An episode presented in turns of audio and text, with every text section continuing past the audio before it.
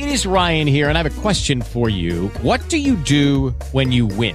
Like, are you a fist pumper? a woohooer, a hand clapper, a high fiver. I kind of like the high five, but if you want to hone in on those winning moves, check out Chumba Casino. At ChumbaCasino.com, choose from hundreds of social casino style games for your chance to redeem serious cash prizes. There are new game releases weekly, plus free daily bonuses. So don't wait. Start having the most fun ever at ChumbaCasino.com. No purchase necessary. BGW. Void were prohibited by law. See terms and conditions. 18 plus. Sueñas con un mejor mañana trabajando intensamente de sol a sol. Emprendes nuevos caminos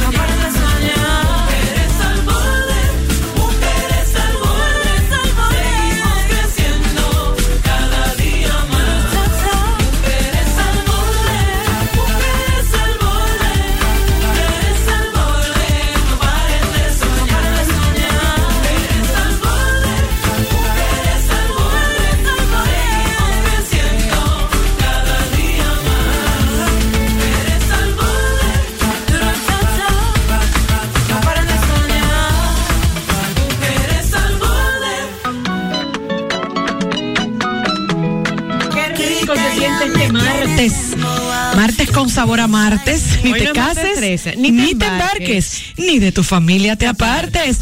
Hoy es martes 6 de abril, mi gente querida. Post Semana Santa. Post situaciones que nos tienen muy molestos y sin comprensión, como el tema de la policía. Ah, yo pensaba que lo de que fue por una pasola, claro, que me hagan otro de vaquero. Pensé que Pero también, también, hoy es martes donde hemos perdido eh, uno de los más grandes atletas dominicanos, nuestro querido, recordado por siempre, Jack Veneno. Qué lamentable, Ingrid. Esto ha sido una pérdida muy triste, venía enfermito, le estábamos dando seguimiento, el país entero lo tenía en oración y la verdad es que, bueno, eh, regresó a su hogar, regresó con Dios, una familia de gente de mucha fe y le mandamos un abrazo bien apretado. Justamente hoy a las 2 y 15 de la mañana, lamentablemente se fue uno de los grandes y celebrándose justo hoy, 6 de abril, el Día Internacional del Deporte, Ingrid. Wow, ¿eh? Un- Uno de los grandes representantes y que se puede decir marca país de la República Dominicana. Marca país, marca bandera, el campeón de la bolita del mundo, como se le conocía, señores. Eh, la verdad es que Rafael Antonio Sánchez, que nació un 2 de mayo de 1942, o sea que tenía justamente 78, eh, 78 años de edad, eh, nació en San José de Ocoa, batalló con un cáncer de páncreas durante meses y según las palabras de su hijo, Jack Michael, el luchador decidió ir a su casa para estar con su familia cuando llegara el momento de su partida. Eh, ¿Cómo así sucedió? Realmente fuimos dados de alta eh, con papi a la casa sabiendo el diagnóstico, decía Jack, su hijo. Eh, Jack Veneno quiso estar en su casa, quería cuando partiera estar en su cuarto eh, con su familia y decidieron estar ese tiempo dándoles sus cuidados personales y calidad de tiempo. Fue un ídolo de toda la generación de los 80. Luego de tener una niñez admirado, el enmascarado de plata, también conocido como el Santo, inició en la lucha libre los 16 añitos, señores. Su hijo agradeció a todas las autoridades del país, encabezada por nuestro presidente Luis Abinader, por el apoyo que le han dado a su padre cuando estuvo además recluido en el hospital Doctor Cruz y Minian, donde se le dieron las mejores atenciones. El programa de lucha libre que se transmitió por Color Visión fue líder en audiencia en la televisión dominicana, lo que permitió visitar gran parte del país, incluyendo estadios de béisbol, donde lo esperaban, señores, cientos y cientos de fanáticos de la época del llamado deporte espectáculo. Pero sin duda, su casa fue el Parque Eugenio María de Donde su nombre se hizo leyenda. A este lugar pidió ser llevado antes de partir a la casa del Señor. Pero bueno, paz a su alma. campeón eh, de la bolita del mundo. Y que dejó una buena bu- huella, Ingrid, y que se va a hacer, eh, obviamente, uno de los estandartes de este país del deporte. Y es lo que más importa. Por eso es que las cosas tenemos que hacerlas cuando la persona está en vida. Mira, eh, en la leyenda Jack Veneno pidió también ser cremado y que sus cenizas fueran esparcidas en el mar del malecón de nuestro Santo Domingo, frente al Parque Eugenio María de Hostos, eh, y otra partecita en el cementerio Puerta del Cielo. Nada, como tú decías, paz a su alma, El campeón de la bolita del mundo, el hijo de Doña Tatica. Jack Veneno. Y así comenzamos este programa. Eh, con, con mucha con mucha honra, con mucho amor, con mucho respeto para nuestro Jack Veneno. Descansa en paz. Vamos a la pausa y venimos con las noticias que de verdad que están desbordadas. Así es. Porque no es al borde, ¿eh? es desbordadas. ¿Ya? Las noticias al borde.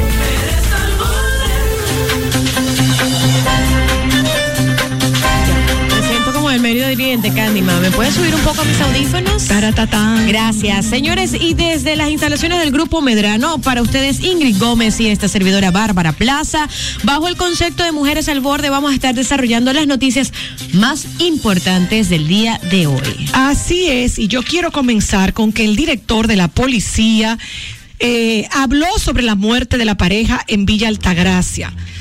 Todos los protocolos de actuación, todos los, voy a repetir, esto lo dijo él, todos los protocolos de actuación se violaron. No me diga. El director de la Policía Nacional, Eduard Sánchez González, indicó que todos los protocolos de actuación que enseñan a los miembros de esta institución se violaron en el asesinato a la pareja de esposos Elizabeth Muñoz y Joel Díaz. Esto fue el martes de la semana pasada en Villa Altagracia, un asesinato que conmocionó a todo el país. Además, aseguró que los policías actuantes no depuraron el vehículo en el que estaba la pareja de esposos. No se les invitó a bajar los vidrios ni a identificarse, entre otros pasos a seguir. Y reiteró, todos los protocolos de actuación se violaron. No hay excusas, es un hecho que nunca debió ocurrir. Nunca estuvo en peligro la vida de los miembros, dijo en una entrevista al informe con la periodista destacada Alicia Ortega. Sánchez expresó que la orden que tenían los agentes de la Policía Nacional era detener un vehículo de color blanco que había cometido unos hechos delictivos en Bonao y por eso se dio alerta y se instaló un retén. Aseguró que la denuncia era sobre una pasola robada. Al respecto, ahora esto lo agrego yo, la población se ha sentido aún más indignada, aún más eh, pasmada, eh, porque uno siente como que se están burlando de uno en la Burlada cara. se siente. Tú sabes que, con sea, estas declaraciones y en este Es programa. un absurdo lo que ese señor está diciendo. estas declaraciones se dieron eh, con Alicia Ortega en su programa, señores. Que queremos también escuchar su opinión. Recuerda que este programa es interactivo. Eh, Ahí yo entró. siento es cuando ahí tú dices, no aclares que oscurece, mi No, hermano. no, no. Fuego a la lata dijo, mira, mejor cerremos el país si es así. Al borde. hola. No aclares que oscurece. Está la línea ahí. ¿Sí? Hola. Adelante, mi amor. Te escuchamos. Al Toma la otra línea. Si no lo cogen. Aló. Aló, Te escuchamos. Adelante. Nacha, Mi Mi amor. Nacha. óyeme, tú ahora mismo tienes la posibilidad de comunicarte con el mala Magister. Sí, que tú necesitas. No, para que ella te hable de la entrevista, porque yo, mi- yo, yo misma me quedé pasmada solamente con su lenguaje corporal. Ah, ok. Él estaba sumamente incómodo. Está bien. Incómodo. Ja, llámala a ella ahora mismo, porque tú sabes que ella tiene más facilidad que yo. ¿Me Gracias, entiendes? querida. Mira, Gracias. gracias. Gracias. Hola. Adelante. tardes. Hola, mi corazón de melón. Y si eso fue, supongamos que sí, que, que eh, había unos ladrones de la pasola. Y entonces lo que se roban los millones y millones, ¿hay que acribillarlo también? Ay, Buena mi hijo. pregunta. Sin comentarios. Sin 20 comentarios. 27 tiros, señores, a este carro. Pero bueno, obviamente, como dijo Green, eh, Ingrid, con las declaraciones del coronel, del director, eh, con Alicia Ortega, todo el mundo, señores, sintió como que de verdad me lo estás diciendo. Ahora Bueno. la pasola. Hola, al borde. Adelante. Hola. Hello, buenas. Sí, mi amor, adelante. Sí, sí, mira, eh, con relación a la participación del jefe de la policía, yo no sé por qué se sienten horrorizados y se sienten pasmados con la declaración que él dio, porque él se limitó a decir la verdad. O sea, él dijo la verdad, no puede decir otra cosa. Esto fue lo que ocurrió ahí. Que todos los protocolos se violaron correctamente. No, no, no, no es, no, mi amor. No, no, mi amor, tú no estás entendiendo. Perdóname, quizás no terminé de leer la noticia. El asombro no viene de lo, de lo, de lo único cierto que dijo, que se violaron todos los protocolos. Exacto. El asombro de todo un país viene cuando él dice que todo este operativo y este retén era porque estaban buscando una pasola robada. Fue ahí donde nos indignamos, donde nos abochornamos, donde sabíamos que él estaba mintiendo. El que escuchó el programa de ayer escuchó la denuncia oficial, que lo dijo con nombre y apellido aquí, el demócrata RD. Francisco Tavares. Francisco Tavares habló claro aquí y dijo lo que estaba pasando ahí. Y nada más le faltó mencionar nombre, pero creo que fue bastante claro en que es un secreto a voces la corrupción tan grande que llega hasta el tuétano eh, desde años y años atrás sobre este tema, donde sabemos que se está encubriendo lo que verdaderamente pasó, que obviamente fue una confusión, eso lo sabemos. Ahora, ¿cuál era la razón de que tuvieran órdenes para matar, para pegar 27 balazos a un carro simplemente porque tenían el mismo color? Ya ustedes saben cómo que se están manejando aquí desde hace años la policía. Entonces, no me diga, señor, que es por una pasola. Él mintió, eso se sabe, y todo lo que pasó, busque nuestro podcast o busque nuestro video live que está grabado en vivo. Ahora lo puede buscar en Mujeres al Borde RD y usted va a ver qué es lo que está pasando ahí. Y esa denuncia se hizo aquí, se ha hecho en Instagram, se han hecho en miles de medios. Y vamos a ver si ahora que tenemos un nuevo presidente que ha prometido cuidarnos, que viene con una voluntad y con una integridad, vamos a ver ahora qué él va a hacer partiendo de la premisa de que él encontró esta posibilidad que existe dentro de la Policía Nacional. Está bien podrida. Vamos a ver si vamos hasta el fondo de esto. Pero pasando de palo para rumba, señores, la Agencia Europea de Medicamentos. eh, Perdón, yo quiero terminar diciendo que Sánchez González indicó que el caso obviamente sigue abierto, donde se realiza una investigación paralela para aplicar una sentencia disciplinaria. El director de la Policía Nacional informó que los testimonios que han arrojado la investigación serán publicados prontamente y que toda la responsabilidad interna de superiores y miembros de que actuaron será esclarecido. Eh, obviamente eh, sabemos que esto continúa, que esta explicación, desde esta explicación lo único con lo que me quedo es que todos los protocolos de actuación se violaron, que no es la primera vez, todos lo sabemos, y vamos a ver si ahora que se hizo público, porque la confusión no fue con un criminal o un narcotraficante o un pobre diablo, sino con dos pastores queridos, Con dos seres eh, humanos con no dos seres humanos valiosos. Ya. Vamos a ver si ahora, por ser ellos, Con dos inocentes. entonces se toman cartas en el asunto que viene pasando desde hace años. Mira, ahora sí, sobre, señores, AstraZeneca, que ustedes saben que en los últimos días ha dado mucho de qué hablar, pues les comento que la Agencia Europea del Medicamento todavía no ha llegado a una conclusión sobre la relación de la vacuna con los casos inusuales de coagulación sanguínea detectados en algunos países europeos. Tanto así que sabemos que en algunos de estos países europeos eh, han cancelado el suministro de esta vacuna. Pero es bueno aclarar, porque nosotros somos vocera, para los que están ya preocupados haciendo se una película, sí. que esa vacuna no se compró en República Dominicana y no se le ha puesto a nadie aquí. Bueno, se puede haber comprado, pero no ha llegado y no se ha La AstraZeneca. Sí, mi amor. No. ¿Cómo que no? Claro Ah, que sí. llegó hoy. Lleg- bueno, sí, llegó hoy, pero no se ha aplicado.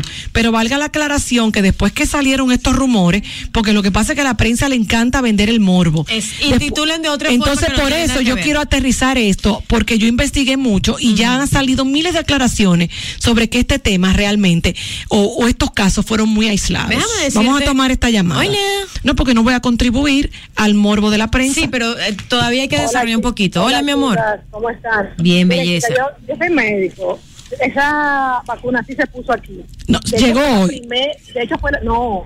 Llegó hace un mes y Llegaron hace fue la, fue Pues la yo me- primera que se puso y generalmente a los médicos. No que pasa fueron los primeros. Ah, que los médicos. No, lo que pasa es que mi mamá se la puso, se lo puse a mi muchacha y mucha gente que yo conozco y la que se han puesto es otra. No, todas las primeras dosis de las primeras eh, dos semanas más o menos de vacunación fue AstraZeneca. Ok. Lo que pasa es que fue Perdón, pero en entonces. el laboratorio ok, de pero, la India. Espérate, pero como tú eres médico, ¿estás ahí? Ahí se fue. No, no te Porque yo lo que quiero es Permíteme aclarar, recuerda que es era la misma de AstraZeneca, que todo el mundo andaba chivo, porque como venía de la India, yo no me la voy a poner. Y era el laboratorio de la India, pero obviamente bajo el sello de AstraZeneca. Y es que te comento que esta información se contradice con la afirmación del responsable de la estrategia de vacunas, Marco Cavalleri, que asegura que eh, en una entrevista con un diario italiano que hay un vínculo claro entre la vacuna y los casos muy raros de trombos. Hoy justamente llegan al país más de 90 mil vacunas AstraZeneca y el ministro de Salud hizo mención que las personas que estaban temerosas y que no querían vacunarse con Astra con AstraZeneca, pero él acotó que no había nada de qué preocuparse. Entonces, si es así, ¿por qué voy a, a perturbar a la población, a una población que no lee, que no se educa? Entonces, Justamente para eso estamos exacto, nosotros. exacto, por eso. Aclararle, porque como se ponen de creativos y lamentablemente hoy Ahorita todas no las se no- quieren vacunar. Por eso te digo, hoy todas las noticias van es por redes sociales y no por y no por fuentes oficiales. Al borde. Hola. Sí, bueno. Dime, mamá. Bueno, en realidad yo no estoy de acuerdo con eso porque ya he visto varios casos. Por ejemplo, mi abuela se la puso y 10 días después la tenemos interna después de ponerse la vacuna. Y aquí falleció también, 10 como 11 días después, el papá de un compañero de mi trabajo y su mamá también está un poquito delicada. Qué coincidencia. Pero una pregunta, mi amor, cuando tú hablas de delicada, ¿cuáles fueron los síntomas? ¿Cómo pasaron esos 11 días después? No, te, te está interna ya, al borde. Pero yo quiero saber qué tú sentiste. Al borde, hola. Dime. Ingrid. Dime. Una preguntita. Baja tu radio, espérate, baja tu radio, que se oye mal. Ahora sí. Sí, ahora sí. Ingrid, una preguntita del tema de- del jefe de policía que habló ayer con Dice Sí. La persona que supuestamente se robaron estaba en el baúl del carro, seguramente, porque Me imagino.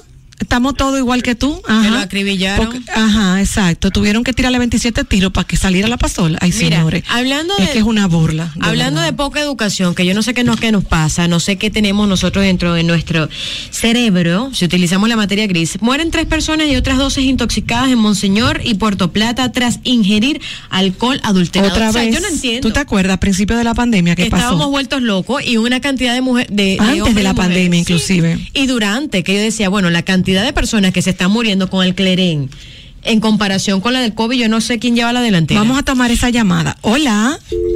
Al borde, hola. Pero mi hermano, si tú lees todos los días. Ya entró la llamada. Hola. Hola chicas, ¿cómo están? Dime, mamá. Varias aclaraciones, yo también soy médico. Sí Ah, se cuéntame. puso la vacuna AstraZeneca, pero Sí. se puso precisamente a la población que está relacionada con los Solo a los de médicos. Ajá. No solamente médicos, enfermeras. Exacto, todos los perso- todo el personal de Pero- salud. Pero vuelvo a hacer la aclaración porque si de 100 mil vacunas que se ponen, tres o cuatro personas tienen síntomas, es normal. Totalmente. Si quieren complicaciones, es normal. Ahora están haciendo todo un espectáculo, pero si te pones a investigar, cada vez que sale una vacuna, siempre pasa eso. Siempre, siempre. Entonces, no es algo nuevo, es algo que siempre se ha repetido en la historia. Lo que pasa es que ahora las redes sociales es que todo que un boom. Son los que Ay, quieren ay, hacer ay, información. Para llamar la atención, No, no, no, importa desinformar. Exactamente. No importa hacer que la gente deje de No vacunarse pongo más ese y que tipo de sí se mueran personas por eso. Entonces, ese es el gran problema. Totalmente, gracias, cariño. Y no solamente las redes sociales, porque esta noticia nosotros la sacamos de periódicos de prestigio y de credibilidad. exactamente. No una noticia que se viralizó. Eh, Exacto. Entonces yo. Exacto, Que no hay de qué. Por eso exacto, pero tan pronto, desarrollarla sí, pero tan pronto tú dices la noticia, ya aunque tú lo aclaras al final, en un país como el nuestro, ya hizo un efecto negativo. Entonces, eso es lo que hacen los periódicos, claro, porque tú- ellos se quedan con lo primero que oyen. Yo sé, mamá, pero con tres dedos de frente y con esta comunidad, obviamente. Claro, claro. Tienen que entender de que este tipo de titulares es para desinformar y que ahí es donde tenemos que leer todo el cuerpo de la noticia, al borde. Hola. Hola chicas, buenas Dime, mi tardes. amor. ¿cómo Hola, cariño. tropical. Ah, ¿Qué tal? ¿Cómo están? Bien. Aquí con AstraZeneca. Un besazo fuerte del sur de España. Hola, mi Mi amor. prima de España, ¿cómo estás, mi amor? Voy allá. Hola, Ay, estoy viva después de una raíz que salió en, en mi en mi salón, que tenemos el suelo todo levantado, pero estoy viva. Mira, cuéntame Este año sobre la vacuna. Muy, muy complicado. Bueno, hay un tema muy político también en Europa. Y luego quería dar mi pequeña opinión sobre el jefe de la policía. A él le conviene dimitir porque el país está cansado. Esto no es desde ahora. Toda la gente que te- vivimos fuera y tenemos familia, todos los días eh, oramos, pedimos, hasta los que no somos creyentes, para que un día más estén bien, porque le tememos más a la policía. Cuando yo estaba aquí, mi hermana lo decía, yo le tengo más miedo a la policía que me pare que a un delincuente, porque el delincuente puede tener compasión de mí, pero el policía no. Y así es que nosotros lo pensamos. Es muy triste, es muy triste. Gracias, Kenia. Que- ay, iba a decir algo de, de la vacuna, pero bueno, llama de nuevo, Kenia. Vamos a tomar otra llamada. Hola. Al borde. Ingrid. Mi amor. Óyeme lo que te voy a decir. Yo tengo dos familias amigas mías que ninguna pueden vacunarse porque tienen condiciones. Y hay gente que no sabe las condiciones que tienen. Porque inclusive el que, el que tiene problema pulmonar tiene que someterse primero a un tratamiento. Es verdad. Para ser vacunado. Entonces, ajá, ahora, óyeme, todo en la vida, todo. Óigame, pero la pastilla del colesterol engorda a la gente. Aquí hay muchísimos medicamentos que engordan y nadie los Que tiene efectos secundarios, sí. Es verdad, es verdad. Sí, todo. Y además, Mira. donde se vacunan tanta gente, uno o dos casos. Sí, sí, Nacha, yo estoy de acuerdo contigo. Fíjate, a mí me pasa también que conozco un señor que está batallando un cáncer de pulmón y su cardiólogo, porque además tiene problemas de comorbilidad, le ha pedido que no se vacune, pero son personas que tienen temas de salud. Entonces, definitivamente, si usted tiene duda, amiga o amigo al borde, consulte su médico de cabecera. Porque a mí todos los médicos míos que yo he hablado con todos que son de mi alta confianza, confianza. y me han dicho, la vacuna más segura es la que te presenten al frente, póntela. Al borde. Hola. Adelante. ¿Te Hola. vacunaste? Respecto a la policía, Ajá. es increíble con el miedo que, que le tenemos, no solamente por lo que pasó. Yo he salido con amigos a compartir, nos, nos han parado patrullas y por no querer darle dinero, nos, nos dicen que como quiera nos van a llevar para el sacramento, para que cojamos lucha una noche entera presos, para el otro lío. día, por el simple gusto de hacer, porque no querramos dar dinero. Y al final hay que darle para no irse para su casa. Para lo fresco. Lamentablemente. Eso, pero, señores, miren, lo, lo grande del caso es que tenemos toda la vida en esto. Ahora, yo nunca había tenido una esperanza de un cambio, pero ahora yo exijo un cambio de esta situación que viene de antaños a nuestras nuevas instituciones, porque les hemos dado un voto de confianza. Hola. Al borde. Adelante, mi amor. Se cayó. 809-531-9050. Bueno, señores, la gente está pasada y también está pasada por... Porque ¿qué, ¿qué necesidad hay de comentar algo negativo en una red social que no sea tuya, como le está pasando a nuestra querida Francisca La Chapel? Cállate la boca. Qué de mal gusto. Mira, eh, vamos a hablar sobre ella porque ella tuvo que hacer un live, un videíto en sus redes, donde se le veía muy triste y llorosa, eh, contando del bullying tan grande que ha recibido nuestra belleza latina, la presentadora famosa nuestra. Orgullo nuestro que ha llegado a uno de los programas más vistos a nivel latinoamericano y del mundo, como es Despierta América. Francisca La Chapelle se casó, se embarazó, y de hecho cuando salió embarazada estaba súper fit, súper delgadita, pero ella contaba que como la mayoría, porque la realidad, señores, es que la mayoría de las mujeres que se embarazan no son esa mamá fit que vemos en las redes, que todo es perfecto, Mira, perfecto, perfecto. Sacha Eso- Fitness es extraterrestre. No, no, no, no, no, no, eso pasa, porque con mi tercer embarazo a mí me fue muy bien, más no con el primero. Entonces, esos cada embarazo es una historia, pero la mayoría, la mayoría de la tendencia es engordar.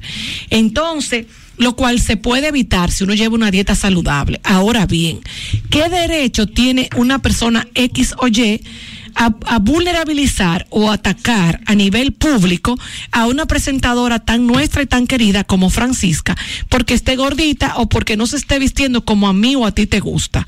Vamos a compartir esta noticia. Mira, es que la presentadora dominicana y ex nuestra belleza latina, Francisca La Chapelle, se siente triste y acomplejada muy mal por los comentarios que recibe en redes sociales a causa del aumento de peso que ha tenido durante su embarazo. La presentadora de Despierta América publicó este lunes eh, que la falta de sensibilidad y lo criticó de quienes critican su físico actual y la forma que viste en los últimos meses, por lo que explicó que algunos cambios que ha experimentado para evidenciar que no es una embarazada unicornio perfecta, feliz, radiante y brillante. Que las hay, ¿eh? las hay. Está bien, se aplaude, pero tú también decides cómo tú quieres llevar tu, embarra- Pero tu es que, embarazo mira, es que me puedo ver como una gorda manflota. Ese- y mío, no tienes, no tienes derecho a ir a mis redes. eh, y ahora, peor, peor fueron algunas revistas que lo subieron a sus Al borde. a sus redes. Son unos pasados. Eso sí fue lo que más le dolió. Adelante, Hola. mi amor. No, lo peor para mí es que la mayoría de los comentarios se han hecho por mujeres. Siempre, siempre. Típico. hemos pasado por eso. Increíble. Donde todas sabemos que nos da un sueño enorme, que nos da una gana de comer cosas que no debemos. Y las hormonas, que por señores. Eso aumenta de peso. Y es un proceso normal. Aparecen dos tres perfectos, que son brazos son perfectos, que nada más la barriga. Hermoso. Que no nada, pero eso es la excepción, señores. Entonces, no hay necesidad de maltratar a una persona que está en un proceso tan bello como es estar embarazada, simplemente porque a usted no le gusta cómo se ve. No te gusta, no la veas, no es una obligación. Así es, manita, estoy de acuerdo contigo. Al borde, hola. Hola. Sí, lo que pasa es que ella se está vistiendo muy feo. Ella se ve linda porque estar embarazada es lo más Mira, bonito que le puede pasar como mujer. Pero la ropa que ella está usando es una señora. Oye, ya. mira, déjame contarte que ella explicó lo que estaba pasando. Mira, ella puso, ella dijo, trato de cubrirme y vestirme de una manera que me siento más cómoda porque me ha costado tantísimo adaptarme a este nuevo cuerpo. Eh, yo vi el video y ella decía que estaba bien gordita, que los senos estaban gigantes y que ella se estaba tapando mucho. Era porque, por ejemplo, ella decía, esos vestidos largos que ustedes dicen que son de vieja, es porque los muslos le rozan y le arden y se mamota, mamota, o sea, está mamazota. Así mismo lo dijo. Los senos, ustedes no se imaginan cómo están. Entonces yo estoy, dijo ella, Francisca La Chapelle, tapándome, tapándome, tapándome, porque no me siento bien con este nuevo cuerpo, dijo Francisca. Hola. Hola. Adelante, mi amor. Hola. Al borde. Carlos. Hola, Dígame, cariño. Caballero. Sí, mira, yo quiero hacer unas cuantas precisiones Dale, dale. sobre, sobre la vacuna. Yo soy médico. Ay, mira. qué bueno, sí, sí, Es cuéntanos. la primera vez en la historia que se hace una vacuna usando lo que se conoce como el RNA. Ok. ¿Por qué la de AstraZeneca está dando problemas? Porque activa el sistema plaquetario y se forman coágulos. Eso de que todas las vacunas hacen eso, eso no es cierto. Mira qué pasa. El, cuando se hace un estudio científico, luego que tú determinas que esa medicina es buena, tú tienes que hacer lo que se conoce los estudios de seguridad. Como estábamos en medio de una pandemia, todos los laboratorios se volaron esa prerrogativa. Incluso el CEO de Merck dijo que para tú probar una vacuna, tú tienes que durar cuatro años antes de lanzarla, probando que no tiene efectos colaterales. ¿Qué pasa? El RNA, que es la que tiene la de AstraZeneca, que es la que tiene la de Rusia, que es la que tiene la Moderna y que es la que tiene de Pfizer, es un mensaje que envía el núcleo de la célula cuando quiere que la célula le forme una proteína. ¿Qué pasa? Que ya eso viene codificado en esa vacuna y empieza a producir anticuerpos. Cuando esos anticuerpos se forman, son los que desencadenan el proceso de la trombosis. Entonces yo te voy a decir una cosa, ¿tú crees que los países de Europa son tan estúpidos para parar esa vacunación? Porque se está probando que le está dando a, la- a un tipo de persona. Ahora, lo que no se ha determinado, y eso está en estudio, ayer leí algo sobre eso, que no se sabe exactamente qué condición tiene cada persona para que a una persona le haga coágulo y a otra no. Tenga ese efecto secundario. Ok, amigo, lo Entonces, fíjate, Ajá, déjame Sí, sí, sí, espérate, sí, sí. que es importante. Sí, Otro sí. detalle. La vacuna china, que es la que la Sinvac esa que está aquí, esa es una vacuna como siempre se ha fabricado a través de toda la historia de la humanidad, que es coger virus atenuado, le quitan el poder de producir virulencia y te ponen el virus completo. Y eso hace que no sea tan efectiva. ¿Por qué? Porque tiene un 50%, Exacto, pero tiene una efectiva, ventaja la vacuna segura. china. Exacto, tiene una ventaja la china, que te Ajá. protege casi contra toda la variante. Exactamente. Entonces, mira, déjame aclararte algo, para que la gente sepa, cuando una persona muere como consecuencia de la vacunación, tú dices, yo vacuné 500 millones y murieron tres. En esos tres se cumplió en el 100%. El margen. Porque lo que no queremos es que sea mi papá el que se muera, que se muera el tuyo. Exactamente. Ok, Pero la gente no asume. Ajá. Fíjate, por eso, cuando todos nosotros fuimos vacunados, ya yo me he puesto las dos vacunas chinas, firmamos un documento que se llama el consentimiento informado, donde yo descargo al laboratorio. Ahora la pregunta es, ¿y por qué el laboratorio te pone a firmar un documento donde ellos se descargan de responsabilidad? ¿Por qué usted cree, Porque doctor? No hicieron los estudios de seguridad que demostraban que esa vacuna a cierto tipo de personas le iba a dar ese problema. Ok, una pregunta. ¿Usted tú- se colocó las vacunas chinas acá en la República Dominicana? Sí, las dos. Ok. Ok, doctor, yo le agradezco mucho esta llamada eh, porque la realidad es que nadie mejor que un médico para aclarar todas nuestras dudas. Y yo prometo a nuestra audiencia que vamos a traer aquí a uno de nuestros médicos colaboradores, los vamos a traer también para que al igual que el doctor que nos llamó, a quien agradezco mucho su aporte, nos aclaren dudas porque al final del día, señores, yo sí quiero que se vacune la gente, yo sí quiero que no tengan miedo. Pero la realidad es que yo quiero que todos se sientan seguros. Lo que me surge, eh, me surgió una pregunta cuando estaba escuchando al doctor y que le agrade- agradecemos obviamente su intervención, es cómo tal vez es porque es médico, tiene conocimiento de qué vacuna le están colocando. Que- ah, Pero no, yo sé, no, claro ¿Cómo que sí. tú sabes? Cua- Ok, mira. A ti te dan y que sí, soy la china, Ajá, ¿o ah, no, no, no, te ponen claro. Mira qué pasa, como yo vacuné a mami, tú ¿te, te acuerdas? Yo fui a donde mami, de hecho ayer la llevo de nuevo para su segunda vacuna, le dan una tarjetica. Te van mostrando todo, o sea, yo- tú no te imaginas el protocolo que yo sentí y la organización. A, a nosotros nos toca en la UNFU. Y yo quiero que tú sepas que está todo anotado de qué casa, qué vacuna, todo. Todo, el lote y todo, Incluso nos mandaron a plastificarla y sacar una copia para guardarla con el pasaporte, porque nos dijeron que eso prontamente va a ser requerido casi como la Para tú cédula. viajar, exactamente. Entonces, por eso que yo digo que la mejor vacuna es la que te toque y siempre va a haber un mínimo de margen de situaciones que se van a dar. Margen error, como se le en conoce todas las vacunas, pero vamos a investigar. llamada. Al borde. 809-531-9050. Nacha, te prometo también que voy a hablar con Emma la Magister para lo que es eh, la parte de la policía. Nos ven a hacer un análisis, vamos a decir, del manejo corporal. Ajá, de, de- exacto, ya que ella es experta en neurociencia. Hola, o neurocoaching. Hola. ¿Cómo estás? Yo quiero decir un aporte. Yo fui la que llamé en el caso de que mi abuela está interna. Ah, ok, cuéntanos. Yo digo que muchas veces las personas que son estudiadas o estamos en la ciudad tenemos la capacidad de indagar un poquito más. Pero muchas veces las que viven en los pueblos, como es en el caso de mi abuela, que fue y se la pusieron sin ninguna pregunta, solamente porque tenía una mayoría de edad y no le consultaron porque ya había pasado ya por cáncer, sufría de azúcar. Ah, y pero ahí tú me estás diciendo. Pero ¿y qué raro que ustedes no consultaron con su tiene- médico? Eso fue lo que yo pregunté porque me he pasado toda esta Semana Santa en el hospital allá. Ay, dando Dios mío, pero mi amor, Y ahora tiene- entiendo. Tiene una obstrucción, entonces mi, Comorbilidad mi se consentimiento es de saber que tienen que preguntar las condiciones médicas que cada persona No, oye tiene, no algo, oye, solamente por edad. oye algo, mi amor, que te voy a aclarar. Es imposible que a 10 millones de personas que estamos tratando de vacunar se le haga un interrogatorio. Lo que sí es importante es que las personas mayores que no estén ya tan sanas de su mente o que sean de un campito, que no sepan mucho, sus nietos, sus hijos, tienen el deber, tienen el deber de indagar con su médico. Te lo digo porque tengo un amigo de la familia que lo primero que la hija hizo, ni siquiera él, porque hay gente ya en una edad que poco le importan esos detalles, la hija inmediatamente llamó a su, a su, a su, A su médico doctor, porque él es un paciente de cáncer con problemas cardíacos. Eso se llama comorbilidad. Al borde, Eso hay que investigarlo nosotros. Hola. Hola. Al borde, buenas. Entonces los hijos y los nietos vamos a estar más pendientes de Sí. nuestros viejos. Al borde. Sobre todo los que están lejos en no el es campo. vacuna, señores. Hola. Y escúchame de nuevo. No, mi amor, esto es tuyo.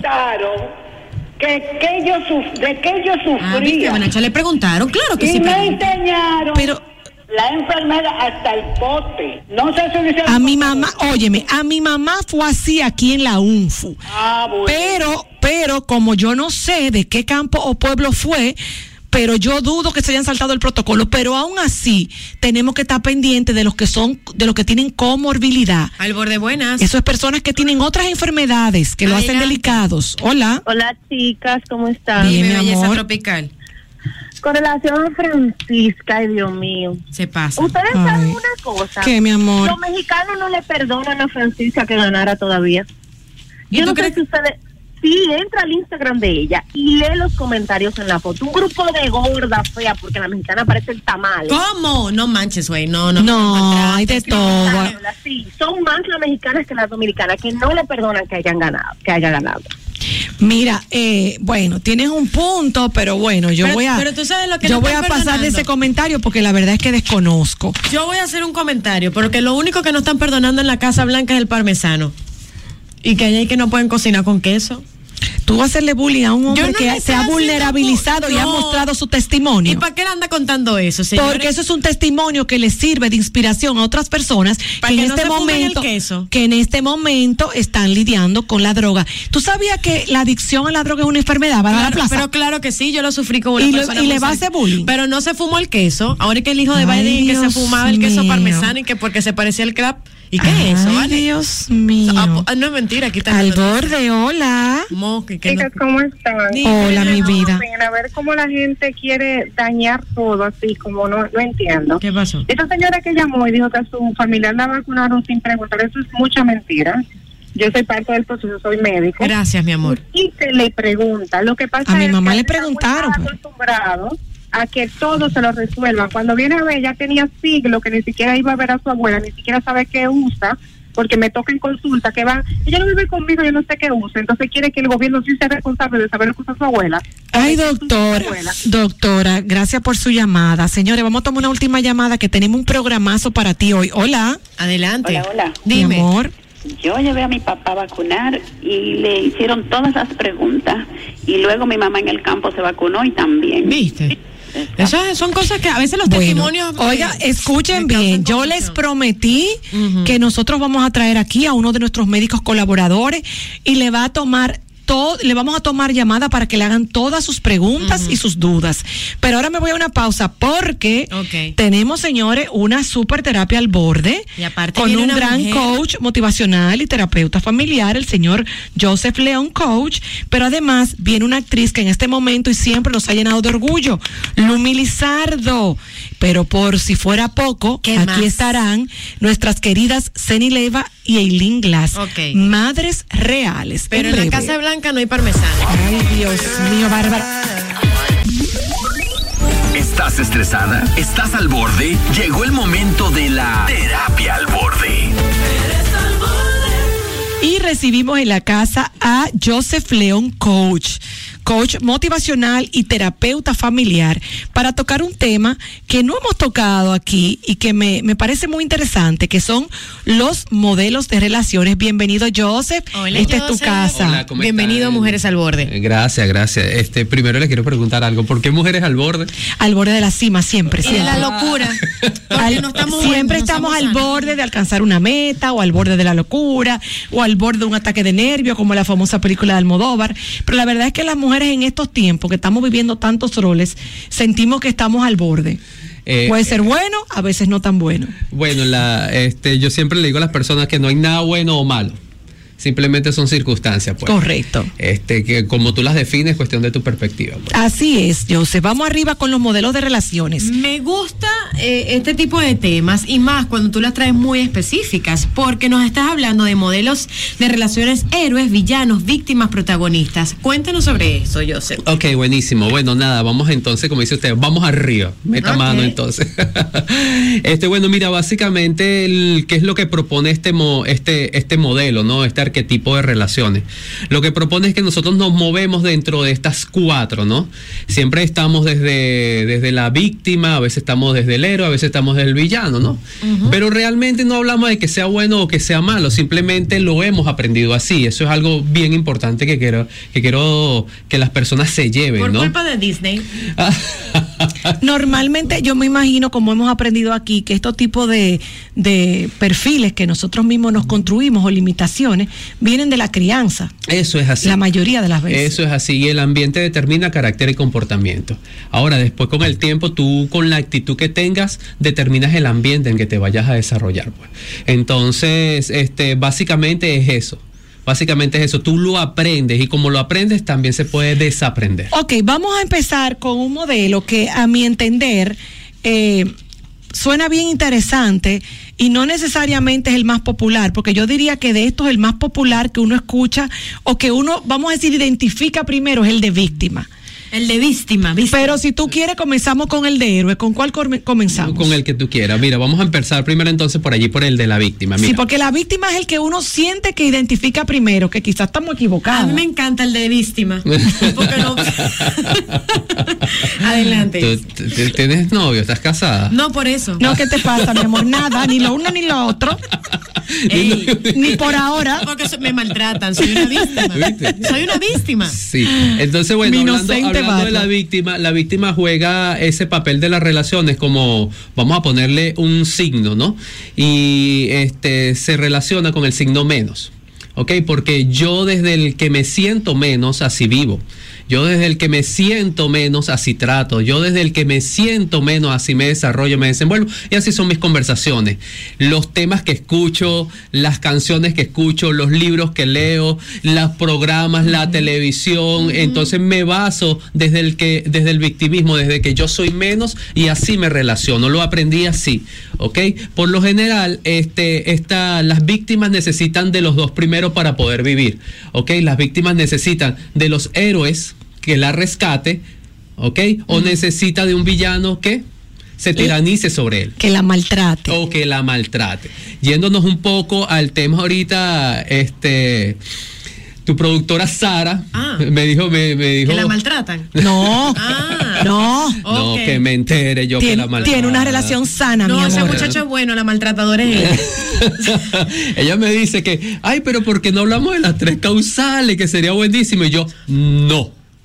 ¿Por qué? Porque el problema no es las tres causales. El problema es lo que está detrás de eso, el fondo, que no se resuelve nada con las tres causales, porque las tres causales simplemente es un pañito de agua tibia sobre el dolor. Entonces hay que ir más profundo. Y cuando tú vas más profundo, en estos hogares te encuentras, en los hogares donde hay abuso sexual, en los hogares donde hay Maltrato. insectos, incest- insectos, Ajá, relaciones incesto. incestuosas, Ujú. este, tú te encuentras, este, primero las condiciones habitacionales, cómo viven, todo este tipo de El temas. hacinamiento, El hacinamiento, wow. Todos en un mismo colchón tirado en el piso. Y este, cuando tú vas a ver, siempre va a haber un villano que se va a tiranizar sobre estas víctimas. Y este, las personas que sufren de abuso sexual o que sufren cualquier tipo de abuso, no solo sexual, sino de violencia doméstica, también este Ahí in- incluimos los acosos.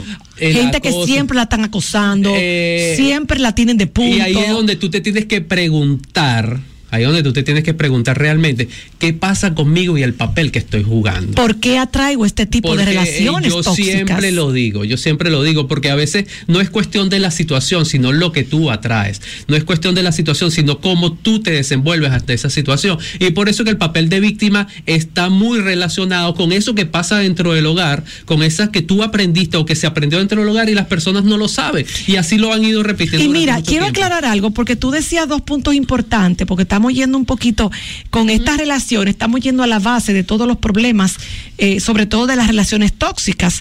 Eh, y la verdad es que si bien es cierto que el, el tipo, el- la situación económica, el nivel de vulnerabilidad de la víctima o la persona que se siente víctima, sí influye, por lo que tú hablabas. Hay pobreza, no hay cuido, no hay una mamá pendiente, hay hacinamiento. Exactamente. La mamá, Todos los sal- factores la mamá, el papá la abandonó, sale a trabajar, la niña se queda o el niño criándose solo en un barrio, en un campo, Así no recibe educación, la educación pública no es la ideal. Todo eso son condiciones que contribuyen, pero esa persona ya tiene que tener eh, una actitud de víctima, Por supuesto. porque hemos visto personas que Por salen supuesto. de ese mismo barrio, de ese mismo hacinamiento y son unos grandes héroes y guerreros de la Por vida. supuesto, en el caso, en el caso, yo he visto muchísimos casos y podemos pasar horas hablando de, de casos que, que he sabido de por lo menos un caso, por, por contarte algo Ajá. puntual, que fue parte de, de, de mi te- fue parte de estudio en una, en una de las en una de las materias, el, el doctor presentaba el caso de una niña que había sido abusada sexualmente por su papá. Wow. Después la niña se va a vivir con su mamá y su padrastro y es abusada sexualmente por el padrastro. Ay, Dios mío. Con consentimiento de la mamá, la mamá sabía. Entonces, ¿qué sucede? ¿Qué sucede? Cuando tú vas hablar con la chica o cuando se presenta el caso y hablan con la chica, Ujú. la chica no sabía que era un abuso. Eso es lo que, Ay, mira, yo te lo iba a comentar. Entonces, ¿qué sucede? ¿Qué sucede con todo esto? Que la ignorancia, ¿ok? El no hay el cuido. No hay ninguna educación. Y sobre todo, había una sobreestimulación sexual temprana, que después si me invitan a otro programa, yo les puedo hablar sobre Anótese este tema, ahí, que es súper importante. Sobreestimulación sexual. temprana, porque ¿qué pasa? Muchas personas no entienden este tipo de cosas. Yo a veces le digo a los padres, no lances el niño para arriba. ¿Sabes qué papá que lanza el niño? ¡Ay, que, que, que, ay, que, que es muy bello! Y lo lanzan y lo lanzan para arriba. Bueno, eso crea en el niño a nivel neurológico, a nivel neurológico, un movimiento nada normal de sus neuronas y de su cerebrito. Y eso lo estimula, lo sobreestimula. Y todo lo que es sobreestimulación cuando están a temprana edad son sobreestimulaciones que van de, son de tipo sexual. El exceso de cosquilla, que tú le haces cosquilla en la barriga, ese niño se priva. Wow. Entonces todo es, por eso es que es muy profundo. Por- shock, lo que desconocemos. por eso es que es muy profundo. Cuando yo le digo a las personas, esto es más sistémico. Ok, Sí. es mucho más sistémico. No es simplemente con que yo decir, es que pasó por esto, es que es una sinvergüenza. es que No, es multifactorial, cuidado". ¿verdad, No, hay muchos factores y por eso es que. eso es Ahora, digo. Joseph, en el caso de la víctima, que normalmente, normalmente sabemos que hay excepciones, es la candidata idónea para un abusador, para una violación, para una relación tóxica. ¿Cómo esa persona que nos está escuchando y se siente a menos y atrae este tipo de relaciones, cómo puede desaprender y empoderarse realmente? Bueno, este, ¿qué te parece si tú agarras esa, esa pregunta que me acabas de Ajá, hacer, ajá. la copiamos y la pegamos en el escritorio y la respondemos ahorita al final? Perfecto, Para, perfecto. para después hacerte Para- un sí, vamos a recuento desglosar y ok, te digo la qué, tengo, la pues, tengo, la tengo. Pero no mira, se te olvide porque a mí no, se me olvida. No, no, no, no. Pero vamos a desglosar primero todos los tipos de relaciones. Y justamente porque hay personas, to- tocando todavía el tema de las víctimas, hay personas que tal vez por las situaciones que le presentan la vida no sabe, como el caso que nos acabas de plantear, que estaba siendo abusada. No sabía que era víctima. Sin embargo, hay otras personas que, sí lo saben. Que saben que eso Creo yo. Que son, entiendo yo también. Creo que no quiero juzgar ni decir, bueno, sí. Hay pero yo vivirlo. entiendo que hay personas que saben que son víctimas, que no se quieren salir de ese papel porque se les hace más cómodo. ¿Existe o no existen personas Por así? supuesto, buena ya esa. crea, crea, crea un, yo le digo comodidad incómoda. O sea, Una zona de confort bien una incómoda. zona de confort incómoda que el, este no toman, no toman porque sienten que están ganando, no toman la decisión. Claro. No sienten que están perdiendo. Porque tú lo puedes ver desde afuera y tenemos amigos así. Claro. ¿Me entiendes? Y entre mujeres ustedes pueden conocer mucho más temas. Yo como terapeuta, yo soy terapeuta más de mujeres. Pero yo te voy a dar un ejemplo, Entonces, a ver si tú me dices si estamos entendiendo que nos referimos a lo mismo. Esta mujer, que veo mucho en República Dominicana, que está con un hombre que la maltrata emocionalmente porque es un infiel constante, Pero que le da la su cuarto, pero le da su cuarto. pero esa señora se va a ver todas las navidades, sus hijos están en el mejor colegio de la Tiene la República, despensa llena. tiene la despensa llena, tiene el penthouse de sus sueños, tiene la cartera Louis Vuitton que van saliendo, se la va comprando y cada vez que tienen un pleito, él la manda de viaje y él la la Como un premio, una la, gratificación. la- la compra o compra su perdón. Ojo, Eso es así. ojo, conozco mujeres que están viviendo eso y, y- y ni siquiera son mujeres que necesitarían ese mantengo. Por eso te digo, ojo, Que porque yo conozco es mujeres que están ahí y tú dices, pero ¿por qué? Si ella tiene lo de ella, pero ¿por qué? Si está Ah, tan ok, preparada, pero mira, ¿por qué? Si su papá me la puede gusta- me apoyar. gusta esa pregunta. ok. Eso existe. Buenísimo, y existe Claro, muchísimo. Ahora vamos. que son víctimas, pero no Ok, importa. vamos, vamos a, vamos a entonces. Pero ni siquiera por necesidad. Vamos a contarte, vamos a comentarte qué pasa. Mira, cuando tú creces, cuando tú naces, cuando tú naces, este, el criterio de enseñanza nos dice lo siguiente. Mira, tú tienes a tu papá, ¿ok? Vamos a identificarlo, vamos a identificarlo acá. Papá de mano derecha, mamá de mano izquierda. Ok. Ok, tú tienes a tu papi. Papá dentro del hogar te da a ti, a las niñas, le da la seguridad y el ser tratadas como princesas. Eso es lo que aporta papá dentro del hogar. El papá, papá dentro del hogar, como es la parte masculina, ¿ok? La parte masculina, él va a aportar valores masculinos, pero también de feminidad. ¿Ok? Interesante. Que son valores masculinos. Valores masculinos son todas aquellas características que te definen, que definen la masculinidad. Seguridad. El respeto, seguridad, lo que tú buscas de un hombre Carácter. actualmente. Carácter. ¿Qué tú buscas de un hombre? Tú buscas que te dé seguridad, que te dé confianza, ¿ok? Protección. Eh, protección. Entonces papá aporta eso. ¿Qué aporta mamá? Mamá aporta esa tranquilidad de las emociones, porque es la mamá la que está con el niño constantemente en el hogar. Tranquilo, hijo, eso se puede resolver así. ¿Ok? Amor. Entonces el amor. La que hace la tarea, la que cuida, la que mima. La que lleva de la mano. Entonces mamá, emociones, papá, Prove- proveedor. proveedor. Eso ha sido así. Muy típico en el país Eso, machista. eh, no, y eso es en todos lados. A veces, así tú quieres invertir los roles, es una cuestión de función. ok, Es una cuestión de Bueno y función y, emocionalmente tú lo aprendes así. ok. Y eso es, entonces cuando tú lo aprendes así, ahora, si hay un Eso está en tu sistema, en Eso nuestro está así, sistema. tú lo aprendes así. Y más Eso si está- somos latinos, Eso claro. es así, eso- Perdón, dame un segundito. Vamos a tomar esta llamada para nuestro coach invitado. Joseph León. Hola. Hola, qué bueno que me atendieron. Lo mío es un caso que necesito ayuda. Yo tengo una hermana que ella es la que trabaja, el esposo no trabaja, el esposo la maltrata verbal, físicamente. Eh, si ella se cambia, le dice que está muy fea, si hace ejercicio, ella no puede hacer ejercicio, todo el ejercicio lo, lo puede hacer él. Ella no puede ir al gimnasio, no puede caminar, no, puede, hacer salir nada. No puede hacer nada. Entonces, yo estoy en una situación que ella tampoco quiere Salir. decirlo, llamar a la policía, pero no sé cómo ayudarla. Pero ella está siendo maltratada. Sí, ella está siendo maltratada ella de está todas las siendo formas. golpeada. Sí, él le dio un día que le tumbó un diente. Pero que yo no entiendo aquí cómo yo puedo ayudarla, porque no sé. Mira, este. ¿Amiga o hermana? Hermana. Es su hermana. Mira, Tú tienes que ayudarla. Escúchame, y algo súper importante. Este, si tú te vas a la ley de acá, tú debes denunciar. Y, y- y puedes hacerlo. Puedes llamar al 911. Debes denunciar. Debes hacerlo. Esto de que los pleitos de marido y mujer nadie se meta, en este caso no aplica porque tú le pudieras salvar su vida. Eh, coach, háblele. Ok, mira, pasa algo. El tema no es lo que está pasando con ella. Porque eso es un, ya sabemos que hay algo, este, un dolor significativo ahí e importante que hay que tomar en cuenta. Sin embargo, yo te haría una pregunta a ti.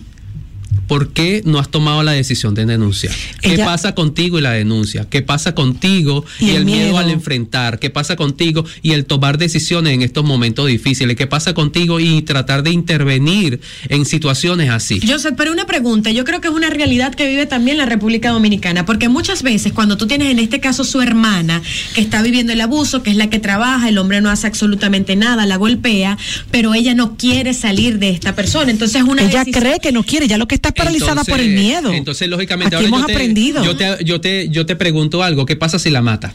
Exacto. Y ahí. culpable, claro. Ahí está. Entonces, ¿qué vamos a esperar? Entonces, ¿qué vamos a esperar? Una, uno es eso. Yo me haría esa, esa pregunta primero a título personal, ¿qué pasa conmigo personalmente? que hermana no, más. como hermana más, que no denuncio. Ahora, segundo, ¿qué puedo hacer? ¿Qué puedo hacer? Mira, hay una realidad inherente a este tipo de casos, que cuando la persona no quiere, no es porque realmente no es que no tenga la fuerza de voluntad, sino es que no sabe cómo hacerlo. Está trancada ahí. Está se siente trancada, se atrapada. siente totalmente atrapada. Pobrecita. Ok, entonces, mira. A ella hay que jalarla casi por la mano, Lo que te digo, abrazarla a y llevársela. veces es eso, simplemente amor.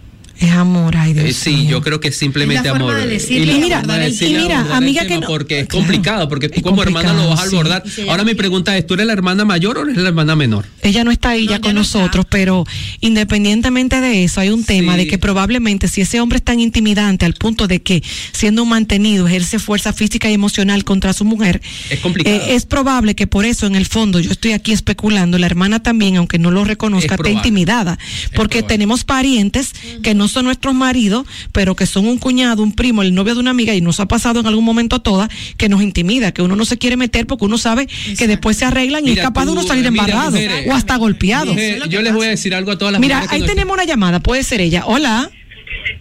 Soy yo nuevamente. Qué bueno. ¿Tú eres la hermana mayor o eres la, o La hermana menor. Ah, por Ella eso es la que no lo mayor. hace. Eso Por es, hay un no tema de jerarquía. también yo le tengo miedo. Ah, pero ¿qué eh, pasa? Por eso es que no lo hace. Nuestro padre murió joven, nosotras éramos niñas, a nosotras nuestra madre se fue fuera y nos criaron unas tías separadas. Yo soy la única que ella tiene aquí. Ah, wow. Mira lo que te voy a Eh. recomendar, amiga. Mira lo que vas a hacer. De momento rápido. Tiene todas las mujeres que puedan estar escuchando este tipo de casos así. Ustedes se tienen que hacer un grupo de apoyo entre todas. ¿Me entiendes? No es lo mismo empujar con un solo dedo que cerrar toda la mano con todos los dedos y empujar todos juntos.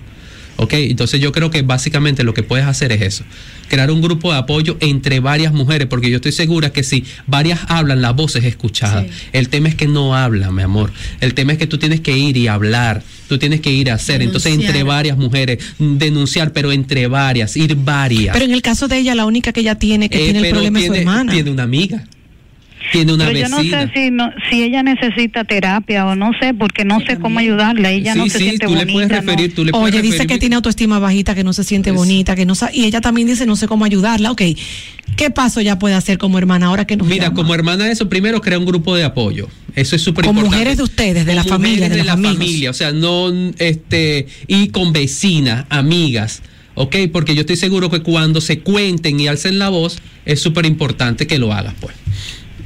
Gracias, gracias por llamar y gracias a nuestro coach Joseph León. Eh, Joseph, tú vas a tener que volver porque espérate, pero ya que hablamos de la víctima, yo quiero que entonces hablemos de su contraparte, que es el, villa- el villano o la villana. Vamos a hablar del villano. Mira, No va a tener que haber una segunda parte. El villano- O nos dejan con él, una de dos. El villano, el villano es el que siempre se va a tiranizar sobre la persona, pero el villano también juega una relación.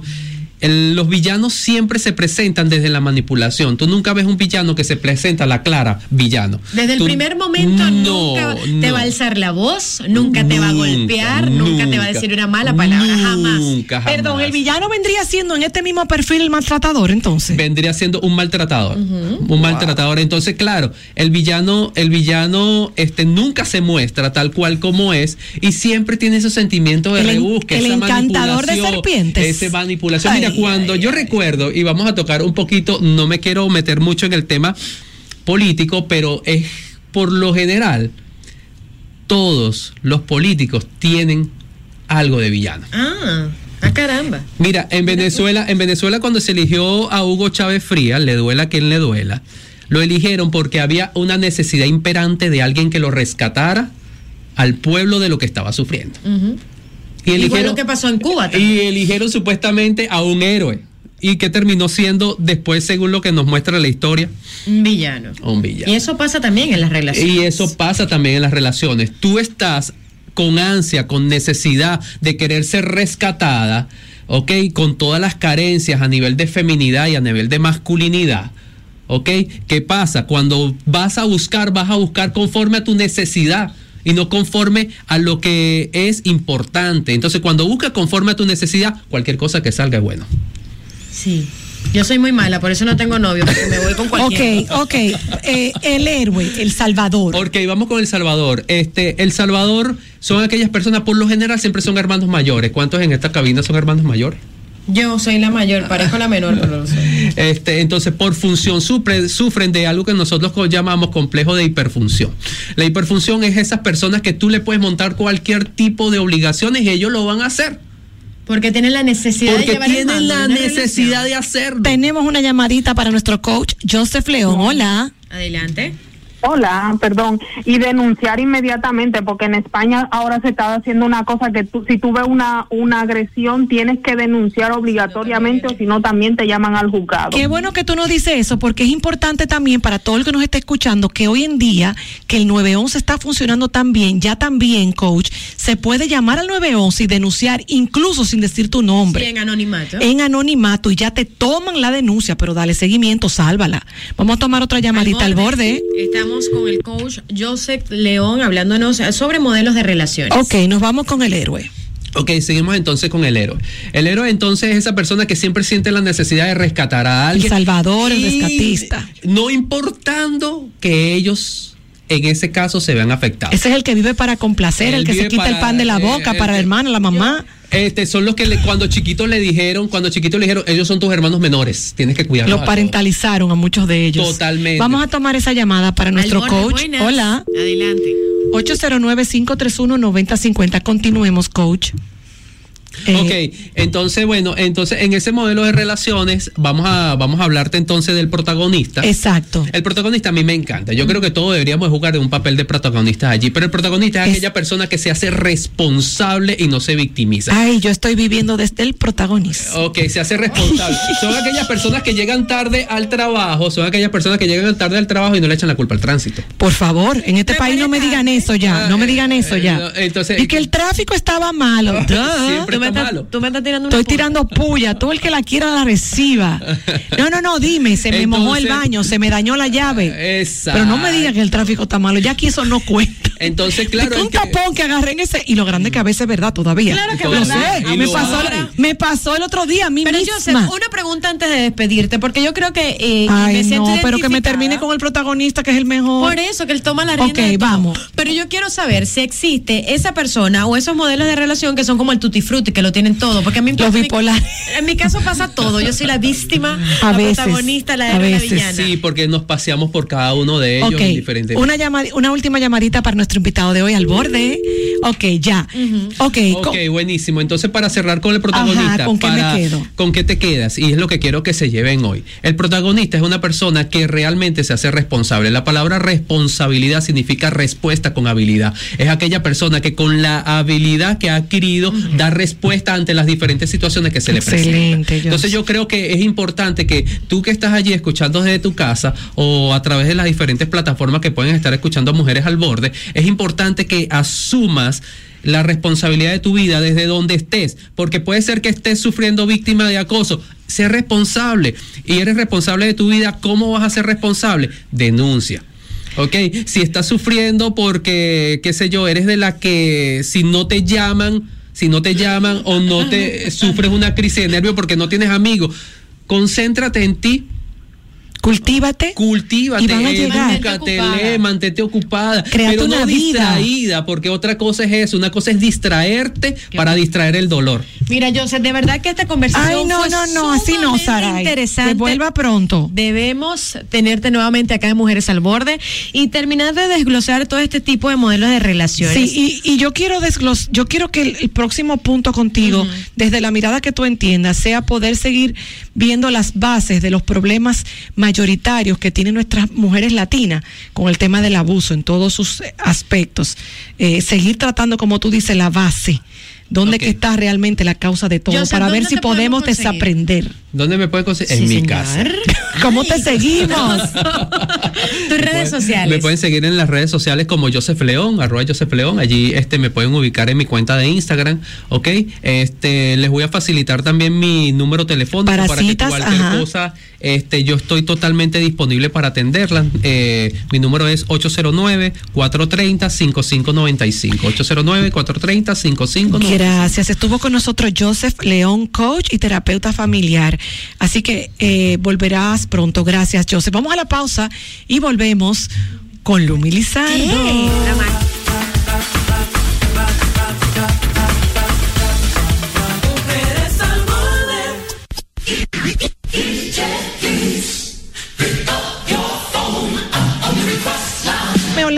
Ole, el hipermercado, el rompeprecio, donde está todo, todo lo que puedas querer al mejor precio del mercado en un solo lugar.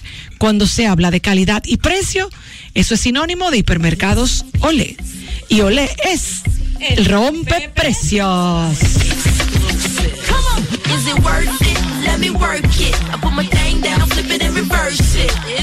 Come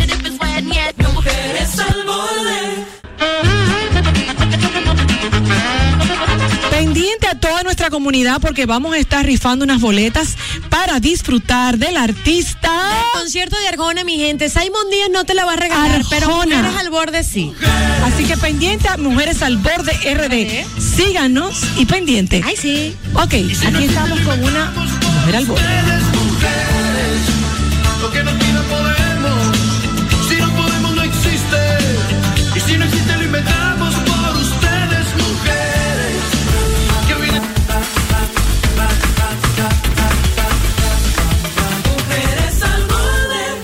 Ay, Dios mío, la rebalosa. Señores, no. Ella es una actriz, señores, consagrada. Piropeada por actrices de larga data, de mucho renombre como Zoe Saldaña. Pero ella es muy nuestra y está brillando más que nunca. Una de las mejores actrices de República Dominicana. Con ustedes aquí en casita, Lumi Lizardo protagonista de Hotel Copelia, que está ahora mismo, la verdad es que adelante, adelante, todos hablan de Hotel Copelia y Lumi Lizardo. Todos Ay, hablan de ti, te ves muy bien, Lumi. Sí, hola, ¿cómo están? Me llevé medio país por delante para poder llegar a tiempo. Ay, de verdad estamos muy orgullosas, Gracias. muy admiradas. Siempre ha sido una de las más duras de nuestro país. Gracias. Pero yo siento como que llegó el momento de que te lo están reconociendo. Wow, padre, déjame decirte. Porque ha estado ahí todo el O tiempo. tú lo sientes así, Lumi. Mm, No, de verdad que yo sé que mi país siempre ha reconocido mi talento. Sí, pero ahora- Sí, pero tenía que llegar un momento como este para el impacto, ¿verdad? Porque eh, siempre he tenido el favor de la prensa, del público, El de la gente, el respeto. respeto. Pero estar en Eh, HBO, amiga, eso para mí, yo creo que es un sueño. Una ¿verdad? bendición, más que sí, es, ah, siempre ha sido mi sueño, pero una bendición de Dios, eh, la cual recibo con muchísimo amor y, y estar en esa plataforma representando mi país a nivel actoral con grandes actrices y de mano de un excelente y único director como José María Cabral, para mí es un honor. Yo quiero que tú me cuentes tu experiencia, Lumi. Vamos a, vamos a hablar de Hotel Copelia. Desde el principio. y de tu experiencia con José María y con, con la película en, en todas las, la- las- Es José las María quien te llama, haces un casting, Lumin. Cuéntanos de todo este proceso, porque hemos visto también que José María ha montado como todo lo que, lo que desarrollaron, lo que es la estructura, Sí, la sí, escenografía. y el me ha pare- proceso el proceso y me ha parecido sí, fantástico. Eh, bueno, en realidad de Vanilla Casting me, me escriben y, y me dicen que están interesados en mí luego de, dicho por José María, de haber agotado como por dos meses haciéndole casting A grandes mundo. actrices del país. Él no encontraba el perfil del personaje en las actrices, no era que no tenían la capacidad. El perfil que él quería hasta para ese personaje. Sí, y es cuando me mandan las líneas. Me gustó la historia. Sin embargo, no sabía la historia, pero la línea y lo que me habían dicho de qué se trataba, yo dije, bueno, y de mano de José María, para mí, un honor. Entonces, eh, empecé a construir el personaje, investigando, preguntándole a la misma persona de casting, eh, investigando de la época. Ese eh, diario. Sí, de cómo una mujer como ella podía mantener un carácter y una fuerza en un momento tan difícil del país donde las mujeres no podían, no podían expresarse. No tenían voz ni voto, literalmente. Y entonces fui construyendo el personaje, primero internamente, a nivel emocional, eh, de traumas, de, de por qué ella es así, porque cada personaje tiene una historia y tiene un porqué carencias. vivir y ser en, en la vida. Entonces le busqué ese, esa profundidad dentro de lo psicológico, ¿no? Humano. Wow. La construí y luego le busqué un perfil físico más o menos parecido a una mujer fuerte de esa época eh, y le fueron cambiando físicamente hasta que llegaron a lo que ellos querían físico, pero mantuvieron la fuerza y el coraje que yo le impregné. Yo te iba a decir eso, yo que no, no tengo esa experiencia de, de actuación, te pregunto, ¿todos los directores eh, es común que se dé esa libertad? ¿O hay veces que te llega un guion, ya esto, esto es lo que tú vas a decir? ¿O te dieron esa libertad de tú poder construir ese personaje en base a la historia, obviamente? Sí, sabes que hay directores que te dan, dependiendo de tu capacidad y de cómo ellos crean que tú puedes desenvolverte, te dejan la libertad para que tú interpretes. Qué experiencia. Porque yo le pregunto al director, ¿tú quieres que yo interprete o tú quieres que yo haga lo que tú digas? Porque eh, Exacto. interpretar es una cosa y hacer lo que lo, lo que tú estás viendo plasmado es otra. Tú le llevas una propuesta al director, entonces se fusiona lo que el director quiere con lo que tú le propones Ok. y logran un buen Funcionar. resultado, un buen producto. En, eh, esto hay que tener esa esa fuerza interpretativa para tú poder hacer ese tipo de trabajo. Yo me sentía, yo me sentía muy, yo Bueno, me sentía, preparación de verdad no tengo, pero el tiempo me lo ha dado. No tengo, no, no tengo escuela. Pero, y respe- por- pero sin Maestra. embargo, siempre, siempre, en cada obra de teatro, en cada papel, siempre te has destacado desde el principio, desde cuando eras simplemente la rebalosa. La disciplina, eh, la entrega, la pasión y los Eso talentos me da que Dios te da, tú sabes. No, claro. eh, con esto no te quiero decir que no lo puedes hacer, pero no todo el mundo. O sea, no, claro, así, claro. No, no, es un- yo pienso que ese talento talento, se nace. no, yo pienso que eso es un don. Sí, es como, innato, como Dios te da el don de X o Y, que eso es un don. Sí, es un don, pero los dones se van puliendo también. O Y sea, la con esto no estoy diciéndole a las personas que tienen talento que se lancen sin prepararse. No, lo ideal no es la tuve con qué prepararme.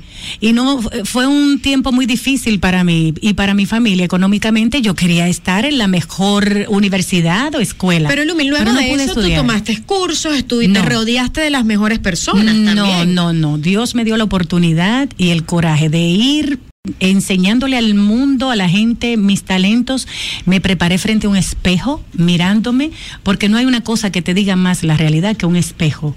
Si tú no te convences a ti misma de algo, entonces no está O sea bien, que Lumi es que una puliendo. actriz autodidacta y eso Sí, también tiene sí, su valor. sí, y aquí estamos viendo, mira, yo decía ahorita que yo me sentí súper emocionada porque yo todavía no la he visto, entonces yo la quería ver antes que tú vinieras. Y anoche le digo a mi esposo, mira, quiero ver eh, la película. Para estar empapada. Pa- para estar empapada, quiero ver Hotel Copelia.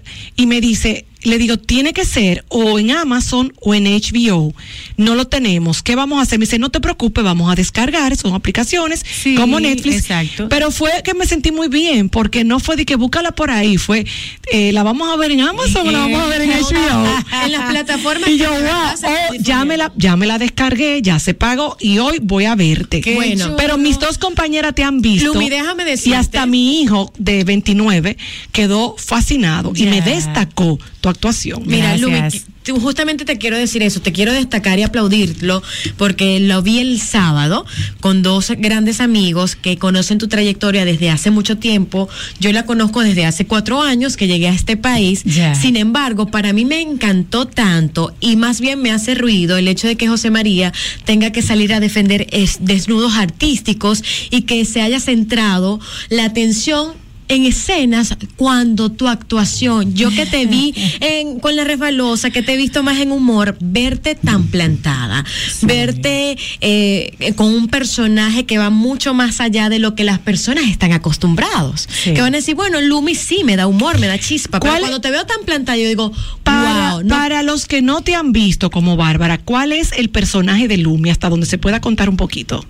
El personaje de Judith en la película, Ajá, bueno, de en base a lo que estabas hablando del respecto al desnudo, a veces hay personas que no ven más allá del morbo. Total. Entonces no se permiten disfrutar la historia y entenderla. Los desnudos no se hicieron así porque sí, sino No. para que se viera cómo ella tenía el poder de prostituir a esas mujeres para ella sobrevivir.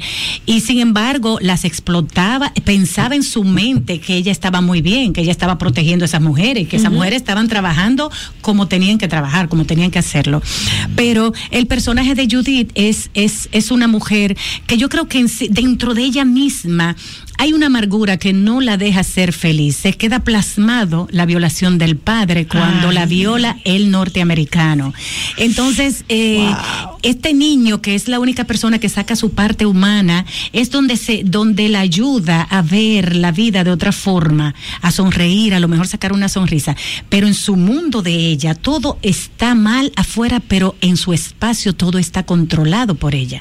No acepta que la derrota puede llegar a su vida. No acepta que ese lugar está siendo invadido. No acepta la derrota, no lo acepta. Pero eh, cuando ella no le queda ya otra alternativa, trata de unirse al, al- al- a, los, a los verdugos cuando ella es una verduga. También. Judy es la dueña del prostíbulo. Ella no es un prostíbulo, es un hotel un que ella hereda de su padre. Y ella Ah. siente que el hotel tiene que seguir de pie. Ella siente que de la forma de ella tener esas prostitutas guardadas, encerradas en ese hotel, para que trabajen, el hotel puede seguir de pie. Prostitutas o, o son mujeres que ella llegó a prostituirla, no que son. Ella las, Ella las prostituyó. Wow, Exactamente. Entonces, ¿qué sucede? Esta es la única forma que el hotel puede mantenerse. Que ella cree que le está haciendo un favor a esas mujeres con tenerlas ahí y que le deben esos favores por el resto de su vida. Y que afuera le espera lo peor, que si, si salen de ese hotel, ellas no van a sobrevivir que ese hotel es todo, porque lo es para ella. Entonces, psicológicamente, eh, ella maneja a esas mujeres. Dentro de Eh, tus compañeras y compañeros de la película Hotel Copelia, estamos hablando con Lumi Lizardo, ¿quién fue el carácter o el personaje que más, con el que más conectaste o más admiraste mientras lo hacían? Tú sabes que todos tuvieron sus momentos y sus papeles muy bien interpretados, muy bien vividos. Yo me identifiqué mucho con Jazz Pilar. Jazz Pilar es el, el gay, cubano. sí, el cubano que hizo un papel extraordinario. que quiere ser mujer, que sale de una dictadura de Cuba para enfrentar otra en República Dominicana Wow. en dos niveles, a nivel político y a nivel personal dentro de este hotel. Me han hablado maravillas Sí, ese y muchacho. él, él ta- tratando de, de sobrevivir a, a- a dos, a, a dos problemas, dos revoluciones juntas. Y está en un país que no es el de él, donde está siendo abusado, pero se conforma con eso. Manejar esas emociones y manejar... Y como lo eh, plasmó. eh, sí, y, y- y estando queriendo ser mujer en, en un momento tan fuerte, porque eso se castigaba en esa No, no, época. no, eso, to- eso estoy yo pensando que en aquel momento eso tuvo que ser un horror Pero que, para sin él. embargo pasaba clandestinamente. Exactamente, Y lo en ese muy hotel, bien, sí. totalmente. En el Hotel Lumi, Copelia. cuando ves el resultado final, porque tú iniciando esta conversación dijiste, llegó este papel como para que las personas se dieran cuenta de la versatilidad que eres como artista, como gran eh, eh, intérprete. Cuando llega este papel y ves el resultado final, ¿qué siente el humilizado? Emoción grandísima, emociones que se encuentran. Eh, yo vi el resultado y yo no lo creía. Sin embargo, cuando estaba preparando el papel el, de Judy, lo estaba construyendo. En mi casa yo asumía y mi hijo me decía, mami, pero tú estás muy Judy. O sea, porque él sabe. Qué lindo. Sí, Autoritaria. Lía me decía, mami, pero bájale algo. Digo yo, perdón, porque es que, es que yo lo viví en cada momento. Yo dije, esta película va a ser buenísima. Estoy preparada para un éxito, pero no para un exitazo. ¿No pensaste en la magnitud que tendría No, esto? de verdad que sí, le agradezco a, a mujeres de, del arte, de la interpretación, como Zoe Saldaña Wow, y otras sí, mujeres, todas las mujeres dominicanas, viéndome y viendo a mis compañeras en representación de la mujer dominicana en el cine. Le agradezco orgullo. de verdad, porque cuando ella me escribe y me dice, usted me hizo llorar, usted Yo me imagino tu emoción, una yo actriz de esa No, pero que te envergadura. un grito, era Hollywood en pleno. No, ¿Un eh, sueño? no, no tanto Hollywood. Una mujer a la cual yo admiro y respeto tanto. Y con la que te puedes identificar. Claro. Y entonces yo dije, wow, es como esta estrella diciéndome esto, yo no lo puedo creer. Pero, pero sí, me llena de satisfacción y qué bueno que ella lo expresó. Porque eso tenemos que hacer las mujeres. Ay, más apoyo. Más apoyo, ser más solidaria, dejar tanta competencia para que podamos ser. Porque hubo un momento en que la industria, la mujer fue afectada, las actrices fuimos afectadas porque alguien dijo que no habían actrices en República Dominicana. Entonces es donde José María se luce y dice, sí hay. Y son de las buenas. y talentosísimas. Wow, qué bueno, qué bueno. Lumi Lizardo, ¿cómo podemos seguirte? Y repite una vez más, ¿cómo ver Hotel Copelia? Hotel Copelia ahora mismo está en las plataformas de HBO Max y está también en, En Amazon Amazon Prime. Eh, estamos Dejen la piratería, por favor. Sí, No, por favor, no. dejen eso y, y Paguen. disfrutemos, esperemos el estreno que viene por ahí. Viene para los cines, si quiere aguante. Eh, vamos a no apoyar el cine esperar. dominicano. Yo sé que la gente está desesperada porque se ha armado un boom y todo el mundo dice, mándeme el link. Ajá, Aunque ajá. yo la vea, ok. Si usted va a ver su link pirateado, que ni siquiera se No, puede- no, que lo paguen, que bajen pero su, que su bajen, plataforma. Que, que bajen su plataforma o que vayan a O esperen esperen el al estreno, cine. aguanten las ¿Para ansias. cuándo se supone que se estrene ya Hotel Copelia en los cines dominicanos? Exactamente, no sé. Para eso, eh, José María. Sí, ya- ya les Lántica, informaremos a nuestra sí, comunidad. Pero yo todavía no tengo el Les bueno deseamos momento. lo mejor, Lumi. Esperamos que todos esos premios que puedan tener en esos grandes festivales y que sean representantes dominicanos los traigan para esta Iba para el festival de festival de cine de Barcelona, el Festival Internacional Wow. de Cine, eh, pero lamentablemente no se puede por, Por la pandemia. por la pandemia y por esto lamentablemente los festivales no están siendo presenciales. Pero vendrá. Eh, pero llegará el momento. Claro, ¿no? claro, Así es ya Estoy está ahí. segura de eso. Ujú. ¡Mua! Lumi Lizardo en la casa, gracias mi amor. Nosotros nos vamos a una mini pausa regresamos. porque aún hay más. Rapidito. al No piratees borde. nada. Espérate. Una pila de